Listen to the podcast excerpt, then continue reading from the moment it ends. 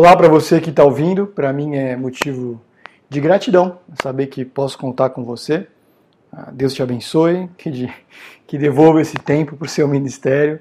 É, se você tiver alguma ponderação, alguma pontuação a fazer, à medida que eu for aqui apresentando ao sermão de domingo, me manda depois com calma, eu vou ter muita alegria de poder corrigir, tá bom? Da última vez, alguns de vocês fizeram boas ponderações, certamente a minha igreja foi melhor alimentada porque vocês é, dispuseram desse tempo. Então, Deus abençoe você, tá bom? Vamos lá. Olá, bom dia, muito bom te encontrar por aqui. Eu sou o Daniel. Se você está visitando Itaim, seja muito bem-vindo em nosso meio. Se você se sente confortável, vem falar com a gente, a gente não morde e realmente tenta ser gente boa para que a gente possa dizer quem nós somos, quem a igreja de Itaim é, né, como que a gente pode te servir da melhor forma, tá bom? Enfim, a gente está nessa série chamada de Coração Exposto em que conversamos sobre alguns dos salmos no livro de Salmos. Um livro muito precioso para os cristãos ao longo da história, em que não à toa muitos deles são cantados até hoje. Outros tantos são decorados. Martinho Lutero, um dos reformadores, chamou o livro de Salmos de a Bíblia em miniatura. Uma coletânea que talvez não seja tão pequena assim, mas que se destaca pra, por falar da vida como ela é, quem Deus é, e como essas duas coisas se conectam. Não são poucas as vezes que a gente vê os salmistas conversando consigo mesmos ah, e com Deus sobre as agruras da vida debaixo do sol. Às vezes a linguagem até assusta. Um deles diz: Por que, que o Senhor me esqueceu? Outro: Da onde que vem o meu socorro? São palavras muito parecidas com alguns irmãos nossos, enfrentando situações parecidas, talvez, tiveram de percepção. C.S. Lewis, o, o escritor famoso da Crônicas de Nárnia, em luto pela perda da esposa, escreveu: Aonde está Deus quando eu mais preciso dele? Recentemente, um pastor conhecido, ao batalhar com o câncer, disse: Uma das primeiras coisas que aprendi foi que a fé religiosa não fornece consolo automaticamente em tempos de crise. E pensando sobre esse tema e as reações dos religiosos e dos não religiosos, ele continuou. Em seu livro A Era Secular, o filósofo Charles Taylor escreveu que, embora os humanos sempre tenham lutado contra os caminhos e a justiça de Deus, até recentemente ninguém havia concluído que o sofrimento tornava a existência de Deus implausível. Por milênios, as pessoas acreditaram fortemente em sua própria inadequação ou pecaminosidade e não sustentaram a sua posição moderna de que todos nós merecemos uma vida confortável. Além disso, argumentou Taylor, ah, nos tornamos tão confiantes em nossos poderes de lógica que, se não podemos imaginar nenhuma razão para a existência do sofrimento, presumimos que não pode haver uma. O ponto, e ele encerra, é que não é lógico acreditar em um Deus infinito e ainda estar convencido que nós podemos compreender bem e mal como ele faz. O que Taylor diz é que as pessoas dizem seu, que o seu sofrimento torna a existência de Deus impossível. Mas, na verdade, é o excesso de confiança em si mesmas e no, nas suas habilidades que os leva à raiva, medo e confusão. E isso aqui é muito bom, essa, essa última frase dele aqui. A gente não vai falar tanto do porquê o mal existe, de como que Deus lida com isso, é, mas como que a gente pode lidar quando isso acontece, quando a gente se sente constrangido ou sofre, quando a gente vê a dor, o mal ao nosso redor. Porque a gente muitas vezes está preso em uma espécie de piloto automático espiritual. Porque às vezes a gente confia demais em nós mesmos e nas nossas soluções. Porque Deus fica escanteado em nossas vidas. Até que a ilusão do controle seja destruída, a gente sofre e muito. A gente perde noites em claro, a gente desconta nas pessoas ao nosso redor, a gente se cansa, a gente fica ansioso, a gente tem burnout. Porque a gente não lida muito bem ou entende a nossa vulnerabilidade e a grandeza de Deus. A gente inverte as coisas. A gente acha que está tudo bem, que eu sou sábio e que eu descanso na rocha que é Cristo. Mas aí a vida vem e estoura essa bolha. Em outras palavras, o que a gente faz quando as situações parecem confusas e estão claramente além das minhas habilidades de compreensão? Quais verdades eu preciso ter guardado no meu coração para enfrentar essas circunstâncias. Veja que eu não falei é, situação, momento, porque pode não passar. Quais são os riscos de confiar em mim ou nos meus para conduzir a vida? O que eu posso dizer ou oferecer para as pessoas que enfrentam lutas? Portanto, que diferença Deus faz? Então abre comigo, acompanha, e você pode acompanhar se quiser. Salmo 46, dos versos 1 a 11. Diz assim: Deus é nosso refúgio e nossa fortaleza, auxílio sempre presente na adversidade. Por isso não tememos, embora a terra trema e os montes afundem no coração do mar, embora estrondem as suas águas turbulentas e os montes sejam sacudidos pela sua fúria.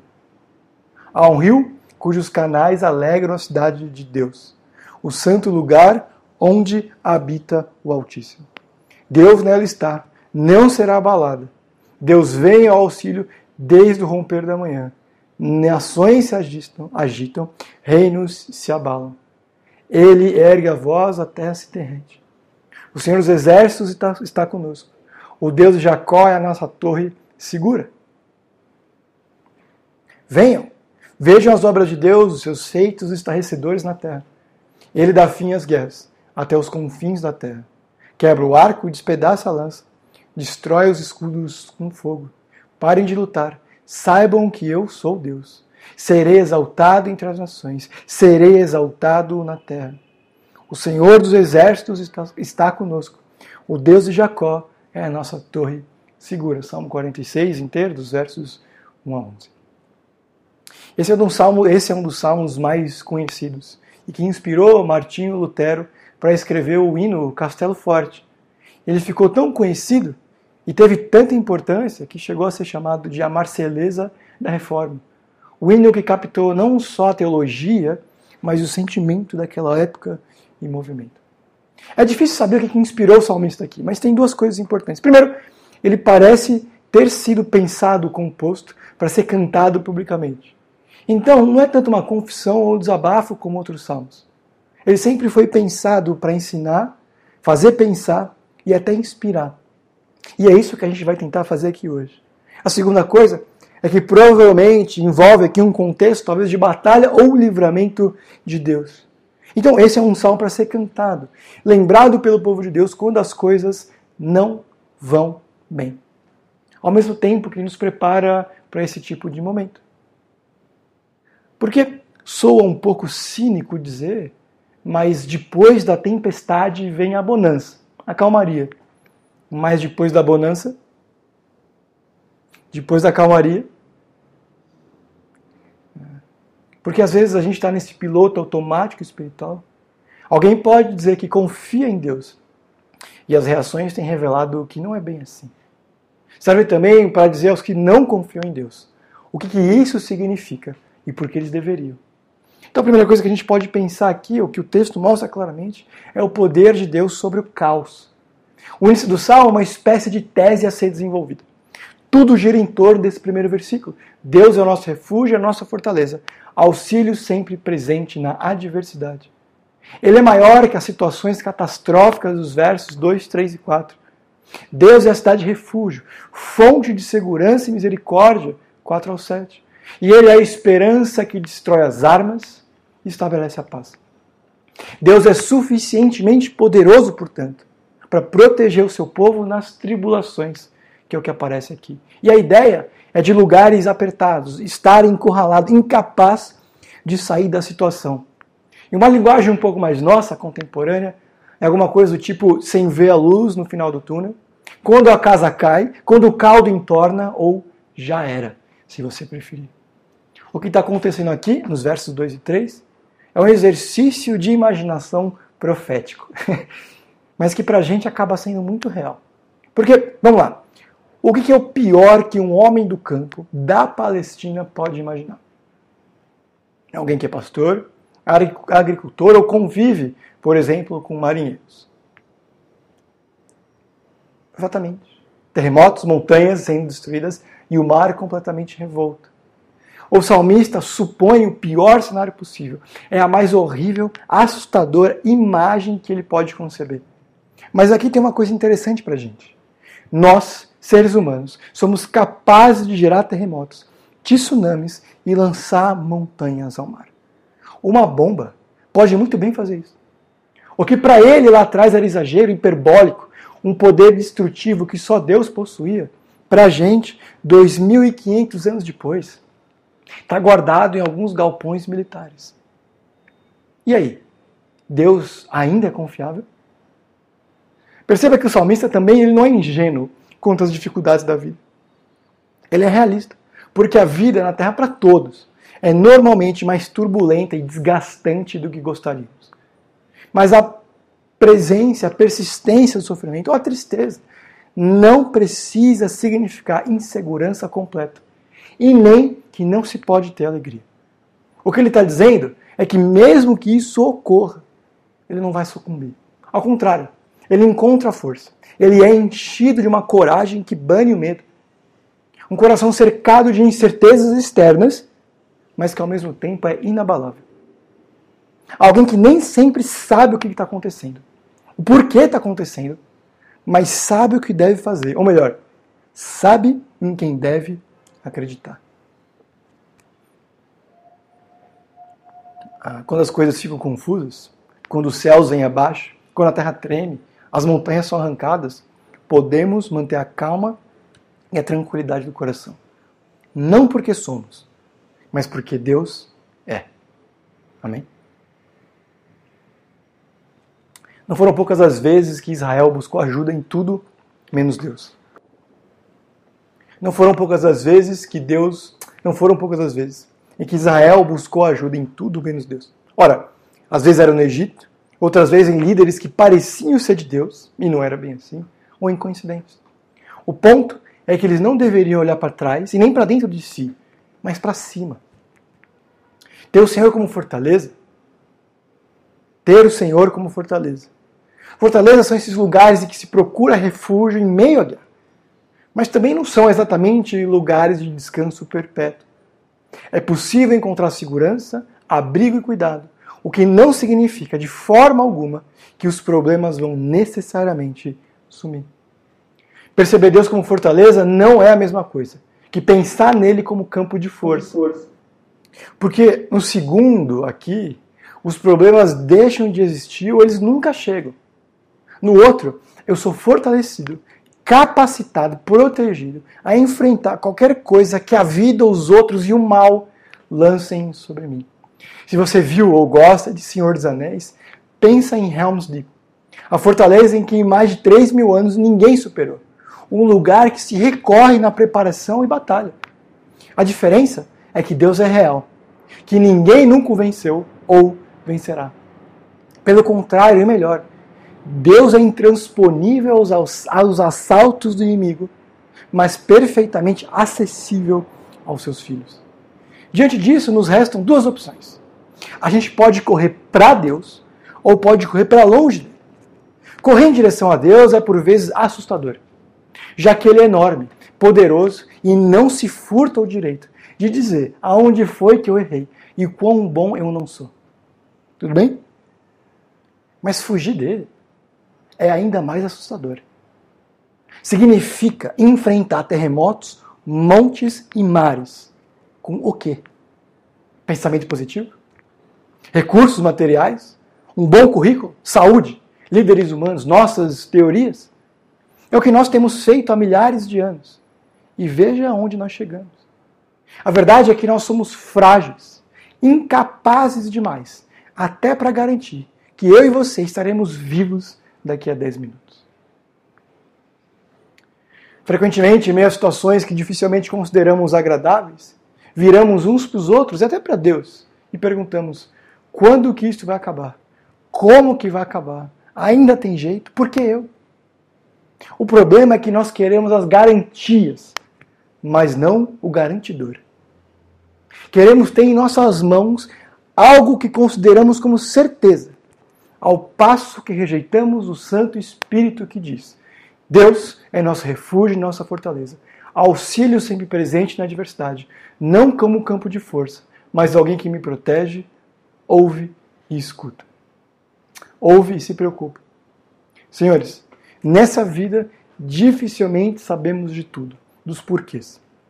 Mas podemos descansar nisso. Aquele que não poupou seu próprio filho, mas o entregou por todos nós, como não nos dará também com ele todas as coisas? A gente não sabe de tudo, mas a gente pode descansar nisso. Aquele que não poupou seu filho, mas o entregou por todos nós, como não nos dará também com ele todas as coisas? O argumento aqui é do maior para o menor. Se Deus não poupou Jesus pelo seu povo, o que, que ele não é capaz de fazer? Proteger ou preservar. Porque se ele é bom e se faz fortaleza, refúgio e auxílio, não dos anjos, mas dos humanos, que a ele se entregue. Porque ele é bom. Se faz fortaleza, refúgio, auxílio, não de anjos, mas dos humanos que a ele se entregam. A paz, portanto, Desculpa. A paz, portanto, não está em situações melhores, tecnologias disruptivas, muros mais altos, candidatos melhores, ou qualquer coisa nessa terra. Está em teu coração preenchido pela salvação de Deus e firme nessas verdades. Quais? Bom, preciso dizer algumas que dá para tirar só desse salmo. Desse comecinho de salmo. Deus é mais poderoso do que qualquer mal. Nada do que eu sofra surpreende a Deus. Nenhum mal que planejem contra mim é segredo para Deus. Nunca é tarde demais para a graça de Deus. E por último, Deus nunca abandona seus filhos. Vamos lá, continuando o salmo, o que a gente vê aqui é paz em meio ao caos. Quando a gente chega no versículo 4, o cenário muda. O mar revolto e as montanhas destruídas dão lugar à cidade de Deus, cortada por um rio. E aqui pode passar em branco para a gente que tem água na torneira, em pelo menos três cômodos em casa, mas na época do salmista, ter uma fonte de água assim é uma benção enorme. Significa estabilidade, segurança, em caso de guerra, sobrevivência. Parece que ele sai do pior dos casos para o melhor. Do lado de fora, cataclisma, apocalipse. Do lado de dentro, vida, o próprio Deus. Mesmo quando o mundo se desfaz, Deus é refúgio. É como se o salmista nos oferecesse as opções. O que, que você prefere? Enfrentar o mundo do seu jeito, escolhas ou entendimento? Ou habitar na cidade de Deus, um lugar em que Deus habita e diariamente vem ao auxílio? E aí? melhor do que limitar o entendimento do salmo a um local específico, é permitir que Deus e a palavra dele desenvolvam em mim e em você essa disposição interna. Um coração, um estado de espírito, uma forma de ver a vida, os eventos do dia, dos bons ou ruins, até os mais prosaicos, de forma que compreende Deus como aquele quem protege, guarda e satisfaz. Só um segundinho aqui. Na prática, é trocar o e se pelo mesmo que. O que eu quero dizer com isso é, frequentemente, diante das incertezas da vida, e elas são muitas, eu e você mergulhamos num exercício muito perigoso, o e se. Ficamos a imaginar diferentes tipos de cenário, o que fazer, quase sempre desconsiderando Deus da equação. E nessa ansiedade de prever, às vezes até apelamos para o profeta Google, para visualizar o pior dos casos. Ao mesmo tempo que a gente encontra uma falsa segurança, excluindo possibilidades extremas. Então a gente olha e fala, não, pelo menos isso não é. Mas é verdade. É, o que o pior, é que o pior pode acontecer a qualquer um de nós, a qualquer momento. Certo? Quem podia prever uma pandemia? A ponto de ter álcool gel em casa. Confiar em Deus significa acreditar que, mesmo que o pior aconteça, eu sei que Deus será o suficiente. Substituir o e si pelo mesmo que é uma das trocas mais libertadoras que a gente pode fazer. Trocamos nossos medos irracionais de um futuro incerto pela garantia de um Deus que se importa. Perceba também que não é um pensamento ingênuo de que nada ruim vai acontecer ou que Deus vai me livrar do jeito que eu quero. É permitir que essas verdades do Salmo, da realidade da cruz de Jesus e a presença do Espírito me renovem nessa convicção. Os problemas desse mundo são muitos e eles variam, mas nada pode tirar os benefícios da cidadania celestial. Jonathan Edwards, um cristão histórico que não era perfeito, mas falava Vou corrigir aqui. Jonathan Edwards, um cristão histórico, que não era perfeito, mas falou muita coisa boa, disse que se você é um cristão, você pode descansar em três verdades. Primeiro, o mal será transformado em bem. Romanos 8, 28. Segundo, as boas coisas não podem ser tiradas. Nós somos adotados por Deus em Cristo. Nós somos renovados pelo Espírito. Três, o melhor está por vir. Apocalipse 22. O que, que mais assusta as pessoas de forma geral? Uma das piores coisas que pode acontecer com qualquer um, a qualquer momento, a morte, nada mais faz com um cristão do que colocá-lo nos braços do Pai, ao lado de Jesus, na companhia de outros irmãos. Os versos 7 e 11 falam do Deus de Jacó, o que é uma forma de relembrar a aliança de Deus com o seu povo. Só um segundinho aqui que eu. Uma aliança de Deus com o povo. As promessas, mas também de que Jacó teve e se colocou em inúmeros apuros, como disse um comentarista. Alguém que era bem longe de ser perfeito, mas que Deus transformou o mal em bem não perdeu o que tinha de mais precioso. E quando passou dessa para uma melhor, era verdade mesmo. Não era só uma expressão. João Calvino, um outro reformador, é, disse que a força deles, os fiéis, portanto, tem como seu único fundamento a certeza da proteção divina, de modo que aqueles que descansam em Deus e põem nele sua confiança, realmente podem gloriar-se, não somente que jamais desfalecerão, mas que também serão preservados em segurança e sem preocupação, em meio às ruínas de um mundo em declínio. Uma expressão comum nas Escrituras e até nos livros de teologia é o chamado remanescente fiel. E isso, por vezes, é um pouco mal compreendido, porque para muita gente pode significar que é uma questão de esforço próprio, de diligência e atenção que por força de vontade eu me mantenho fiel. Mas não é força de vontade, mas a força da vontade de Deus em proteger, preservar e promover a vida dos seus filhos, mesmo quando a terra treme, os mares afundam e o mar se agita. Chegando já aqui ao final do salmo, a gente vê que Deus tem uma presença libertadora. Perceba que Todas as nossas divisões aqui têm P, e isso não é coincidência. Ah, enfim, o verso 8 propõe um bom caminho. Considerar as obras de Deus. Sabedoria para o salmista, movido por Deus a escrever, é olhar para o mundo e encontrar Deus. O que, que ele faz? Essas orientações, princípios, são muito ricos, porque fala de quem nós somos, sobre as nossas limitações e vulnerabilidades. É muito significativo que as Escrituras falem, por exemplo, de Chorem com os que choram. Se alegrem com os que se alegram. Não é óbvio?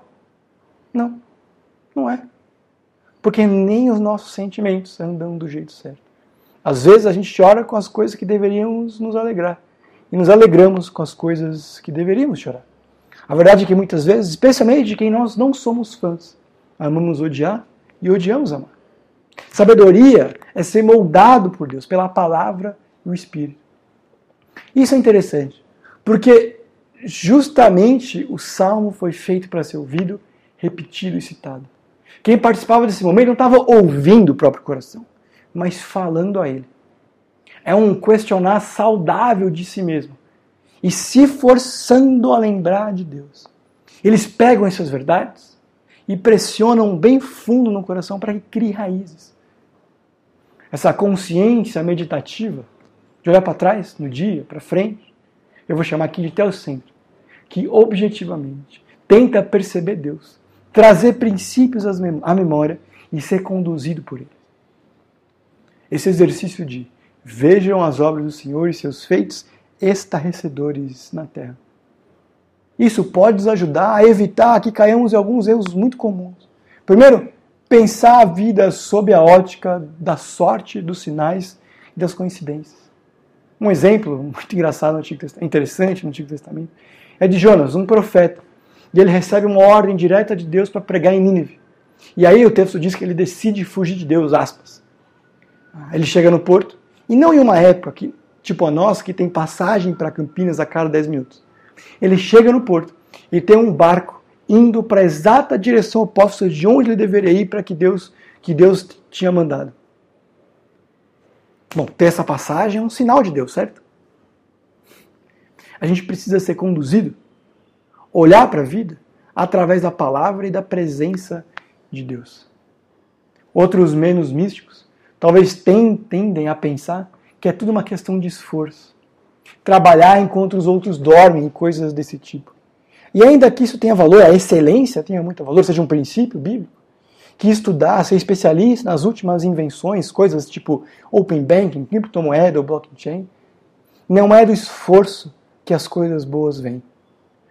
No livro de Coríntios, Paulo diz que pois o que torna você diferente de outra pessoa. O que você tem que não tem recebido. E se recebeu, porque orgulha, se orgulha, se assim não fosse. O risco para todos nós é sermos indiferentes ou ingratos, cegos para a providência de Deus. Se até metade do salmo tem essa ideia de comparar os cenários e convidar o povo de Deus a pensar, aqui claramente tem alguma coisa que vale para todo mundo. Uma espécie de aviso aos que pensam em ignorar. Deus parou guerras. Ele quebrou arcos, ele arcos e lanças. Ele queima carruagens com fogo. Em outras palavras, nada é páreo para ele.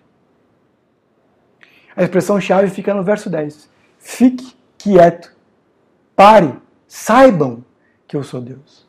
Aquietar-se é deixar a realidade da fraqueza humana, o eterno e o triunfo universal de Deus tomarem conta de quem nós somos.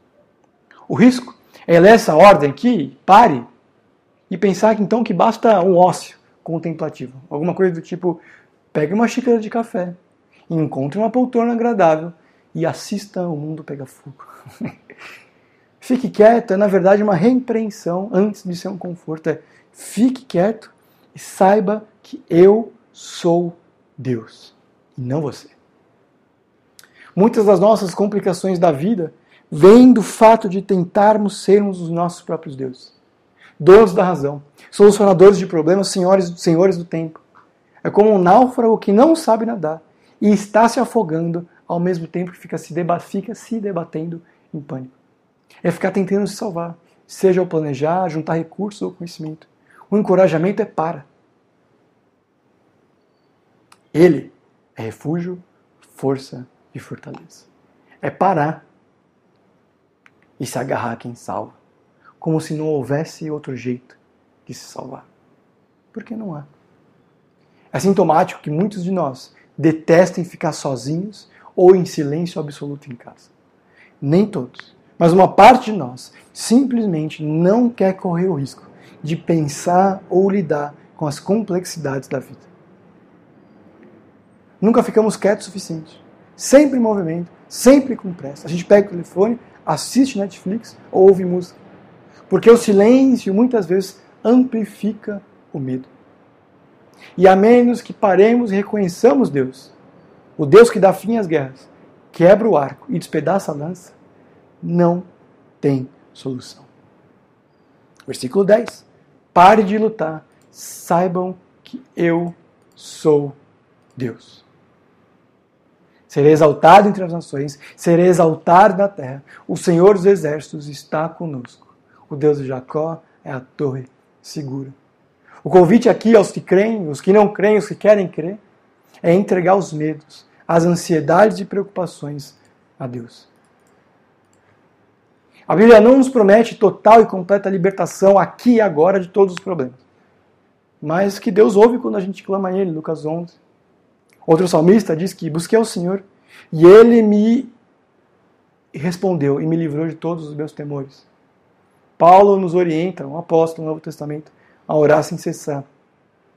Pedro nos incentiva a lançar as nossas ansiedades sobre ele, porque ele se importa. Eu posso parar de freneticamente tentar me assegurar de que eu vou ficar bem e que as coisas vão dar certo. A questão não é deixar de entender o que ou por que as coisas acontecem, mas que conscientemente ter Deus nesse processo, buscando a orientação do Espírito Santo. Orar para que eu continue a me voltar, para que eu não, me, não continue a me voltar para o mundo em busca de soluções ou garantias. Lembrar que o meu Deus diz às ondas do oceano o quão longe elas podem ir. Jó 38, 11. Essa é a promessa do Salmo e de toda a Bíblia de forma geral. Que o Deus de Jacó, o Senhor de Israel, irá, ao fim de todas as coisas, ser esse refúgio fiel. Que o Senhor dos Exércitos está conosco. Que o Deus de Jacó é o nosso refúgio. Presença segura, viva e transformadora. Amém? Que por mais difícil que seja acreditar nisso, perceber, a gente tem provas. A saber, a morte e principalmente a ressurreição de Jesus.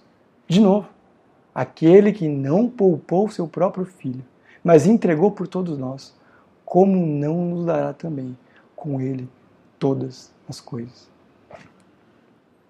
Ano passado, uma das coisas mais legais de fazer devocional, ainda que eu tenho muito a crescer nessa especialmente em constância, é que a gente descobre Deus. Isso literalmente. Ah, lendo o livro de Isaías, me deparei com um texto que nunca tinha me chamado a atenção, pelo menos não desse jeito. Isaías 50, 10 e 11, acho que tem bastante a ver com como que a gente pode ler esse Salmo 46, ainda que eles não estejam ligados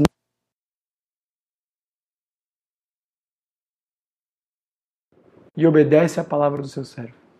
Que aquele que anda no escuro e que não tem luz alguma, confie no Senhor e dependa do seu Deus. Mas agora, todos vocês que acendem fogo e fornecem para si mesmos tochas acesas, vão, andem na luz dos seus fogos e das tochas que vocês acenderam. Isso é o que receberão da minha mão. Vocês deitarão atormentados. E aqui, esse texto, me parece ao mesmo tempo que o Salmo 46, tem uma pergunta retórica e um convite. Venham andar no escuro com o servo com Deus. Aqui no contexto, andar nas trevas não é andar no pecado e nem na incerteza.